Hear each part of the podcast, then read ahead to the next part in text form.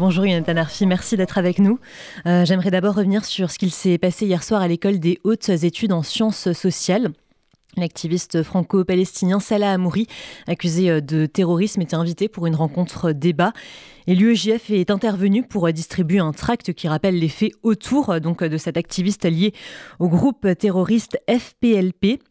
L'UEJF a été euh, empêchée donc hier soir euh, de s'exprimer. Elle a aussi été victime de violences. Je vous propose d'abord d'écouter un passage de cette altercation entre l'UEJF et des soutiens de Salah Amouri.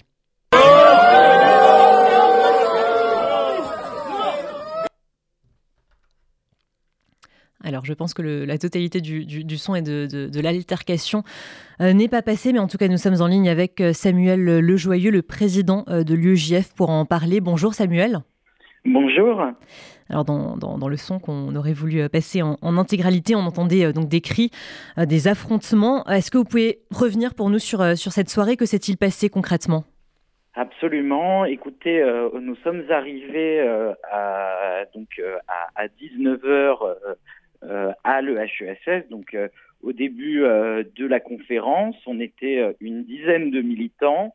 on est venu avec des tracts qui rappelaient finalement qui est Salah Amouri, qui rappelait qu'il n'est ni déporté ni résistant, mais bien un, un, personnage lié au groupe terroriste FPLP. Euh, J'ai pris la parole pour dire que je ne laisserai pas parler sans contradiction un tel personnage dans un établissement d'enseignement supérieur.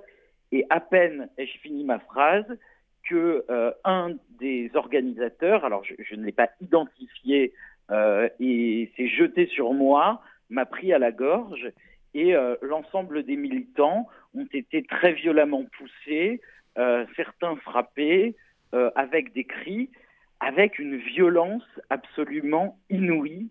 Dont on a été victime. D'ailleurs, ce matin, on a annoncé avoir déposé plainte. on veut que les personnes spécifiques qui nous ont agressés, qui nous ont violentés, soient poursuivies, évidemment.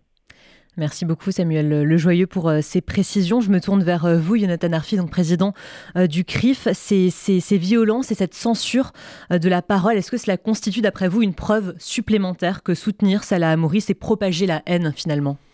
Parfaitement. Euh, vous savez, euh, ceux qui reçoivent Salah Amouri le font euh, en connaissance de cause. Ils savent que, évidemment, ça n'est pas un événement neutre, que c'est une manière de s'inscrire dans un champ qui n'est pas simplement un champ du débat public ou un champ du débat intellectuel. On est dans un acte militant qui vise à propager, au fond, à faire l'apologie de la violence et de la haine. Ça s'est démontré hier sur le terrain par ses soutiens qui ont, agressé ces militants, euh, ces étudiants de l'UEJF, et ça se démontre euh, régulièrement à divers endroits où Salah Amouri est invité. Nous avons attiré l'attention régulièrement sur le danger que représentent ces invitations récurrentes de Salah Amouri qui est en train de se euh, transformer en icône de la cause palestinienne en France et à travers cela, malheureusement, pas la cause palestinienne j'allais dire dans sa version noble, celle qui pourrait euh, euh, chercher euh, demain, on l'espère, la paix, non, celle qui fait l'apologie au fond d'un eux ou nous, comme si c'était soit les Palestiniens, soit les Israéliens, et qu'il n'y avait pas de, solution à terme entre eux. Notre responsabilité, c'est d'éveiller les consciences de nos concitoyens sur le fait que ça n'est pas anecdotique et que Salah Amouri trouble réellement l'ordre public. Est-ce que Samuel Lejoyeux est encore en ligne euh, avec nous? Oui, tout à fait. Samuel Lejoyeux, je vous laisse euh, peut-être réagir à ce que vient de dire Jonathan Arfi.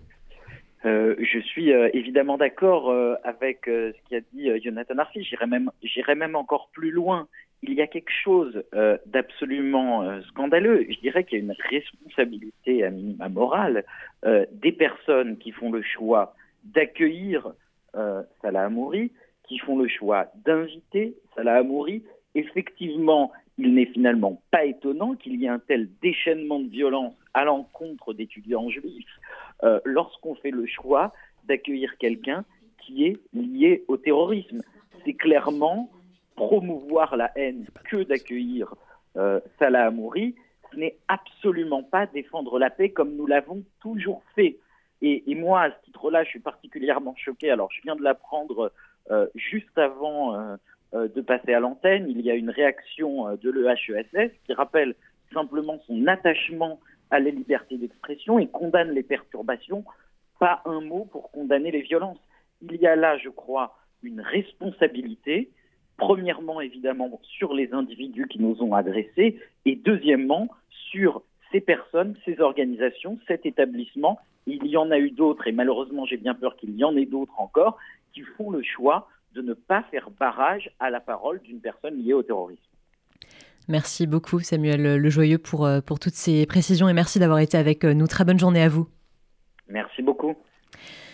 Jonathan Arfi, autre sujet, vous vous êtes euh, élevé la semaine dernière sur euh, Twitter contre des propos antisémites en Allemagne et au Royaume-Uni où des manifestants ont notamment scandé, je les cite, mort aux juifs, mort à Israël. Et vous dites notamment qu'il faut cesser euh, l'hypocrisie et arrêter de distinguer l'antisionisme et l'antisémitisme et finalement qu'être antisioniste, c'est aussi être antisémite. Effectivement, je fais le constat que les manifestations qui se présentent comme des manifestations de soutien à la cause palestinienne le plus souvent finissent par se traduire par des propos violents à l'encontre des juifs euh, plus largement. Et euh, nous avons eu évidemment ça en France il y a quelques années, nous l'avons régulièrement et nous l'avons aujourd'hui ailleurs en Europe au Royaume-Uni, en Allemagne. Euh, ça témoigne que c'est quelque chose de global, qu'aujourd'hui la haine des juifs prend évidemment euh, les contours euh, et les mots euh, de l'antisionisme. Nous avons donc la responsabilité de le dénoncer. J'entends beaucoup d'interlocuteurs de bonne foi autour de nous qui ne comprennent pas le caractère antisémite de cette haine d'Israël. À nous de leur expliquer, à nous de leur faire entendre que cette haine qui vise de manière obsessionnelle l'État d'Israël n'est pas une manière de défendre les Palestiniens, mais bien une manière d'attaquer Israël en tant qu'État juif, et à ce titre-là, d'attaquer du coup les Juifs spécifiquement. Nous avons donc euh, cette responsabilité devant nous. C'est une bataille qui va être difficile. Vous savez, il y a 20 ans, on avait euh, une lourde responsabilité qui était celle de faire entendre la spécificité de l'antisémitisme. On nous rétorquait au début des années 2000 qu'attaquer euh, une synagogue, c'était au fond comme attaquer un gymnase ou une école, euh, qu'il n'y avait pas de particularité ou de spécificité. Nous avons fini par faire entendre ça, mais ça a demandé beaucoup de temps, beaucoup d'engagement du CRIF, mais de l'ensemble des institutions juives, de l'ensemble de la communauté vis-à-vis des interlocuteurs, notamment des pouvoirs publics et des médias. Nous avons aujourd'hui un nouveau combat, c'est celui de faire entendre le caractère antisémite de l'antisionisme. Un autre sujet aussi, Nathan Arfi, celui de, Yom HaShoah, qui a été euh, célébré donc en début de semaine pour se souvenir euh, des 6 millions de juifs qui ont été assassinés donc pendant euh, la Seconde Guerre mondiale. Il s'agit aussi d'honorer la mémoire des survivants de la Shoah. En quoi ces commémorations sont-elles importantes et en quoi c'est essentiel de continuer justement à se souvenir? D'abord parce que euh, la mémoire de la Shoah, c'est une responsabilité au présent. Ça n'est pas euh, que un devoir de mémoire vis-à-vis de ceux qui sont disparus, c'est aussi, dans la fidélité à cet hommage aux disparus, un engagement actuel dans la société contemporaine à lutter contre l'antisémitisme.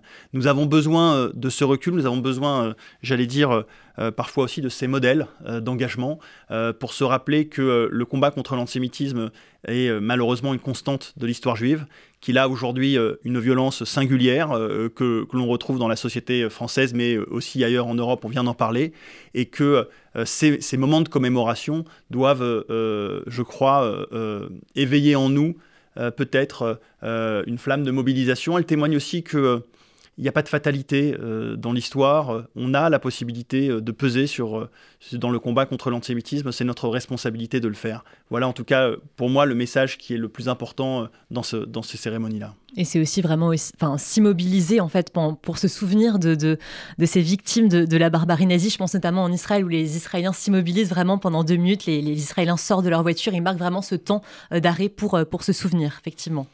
Oui, effectivement, euh, on, s'arrête un instant, mm. euh, on regarde l'histoire, on regarde le passé. Euh, C'est prendre le temps. Mm. Et, on s'interroge sur ce que, non pas ce que nous aurions fait nous à l'époque, cette question n'a pas de sens, mais on peut s'interroger sur ce que nous pouvons faire nous aujourd'hui, ici, dans le contexte qui est le nôtre, et traduire au fond cet hommage-là aux disparus, aux victimes de la Shoah, en un engagement contemporain pour la condition juive dans la société française, euh, pour euh, euh, le salut du peuple juif, mm. son éternité, son, sa trace dans l'histoire, mais aussi sa capacité à ne jamais renoncer. c'est peut-être un des messages juifs les plus puissants que nous ayons, c'est le refus du, du fatalisme.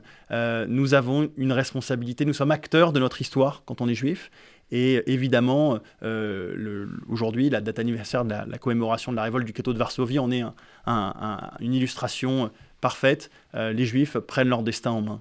Justement, on va, on va y venir à, ces 80 ans donc du soulèvement du ghetto euh, de, Varsovie. C'est d'ailleurs une semaine spéciale euh, sur RCJ, puisque Rudy Saada se trouve euh, actuellement dans la capitale polonaise. Que vous évoque, Jonathan Arfi, cette date anniversaire et ce soulèvement qui est considéré vraiment comme l'acte de résistance juive pendant la Shoah le plus connu et le plus commémoré D'abord que, évidemment, euh, même dans les moments où, l'avenir euh, n'est plus possible, où il n'y a plus de projection possible, il y a quand même une trace que l'on peut laisser, une forme d'éternité à laquelle on peut accéder. Et ces combattants du, ghetto ont accédé à cette éternité, nous l'ont transmise, nous ont transmis leur message, ils l'ont transmis par leur action héroïque en, tenant euh, trois semaines face à l'armée nazie, ils l'ont transmis également par le biais euh, d'Emmanuel Ringenblum et du travail formidable qui a été fait par Onek Chabus, le groupe qui, a archivé des documents du ghetto pour laisser une trace euh, euh, en pensant tout de suite qu'il y aurait, après la guerre, des gens qui voudraient comprendre ce qui s'est passé.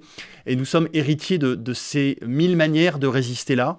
Euh, pourquoi ces mille manières sont importantes? Parce que j'entends beaucoup la petite musique montée qui dit qu'au fond, les Juifs n'auraient pas résisté euh, euh, lorsqu'ils ont été exterminés, qu'il y aurait eu, au fond, une, forme de fatalité que nous aurions accepté, que nous serions résignés au sort qui, nous, était, qui nous était fait. Eh bien non, Yom HaShoah, mais, mais évidemment la date anniversaire du soulèvement du ghetto de Varsovie aujourd'hui témoigne du fait que les Juifs ne se sont pas résignés, ils se sont battus à leur manière euh, dans, tous les, dans, toutes les conditions euh, qui étaient euh, celles de l'environnement à ce moment-là. Et nous sommes héritiers de ce combat-là, et je crois que c'est pour nous aussi une invitation à notre manière à nous battre dans l'environnement qui est le nôtre aujourd'hui.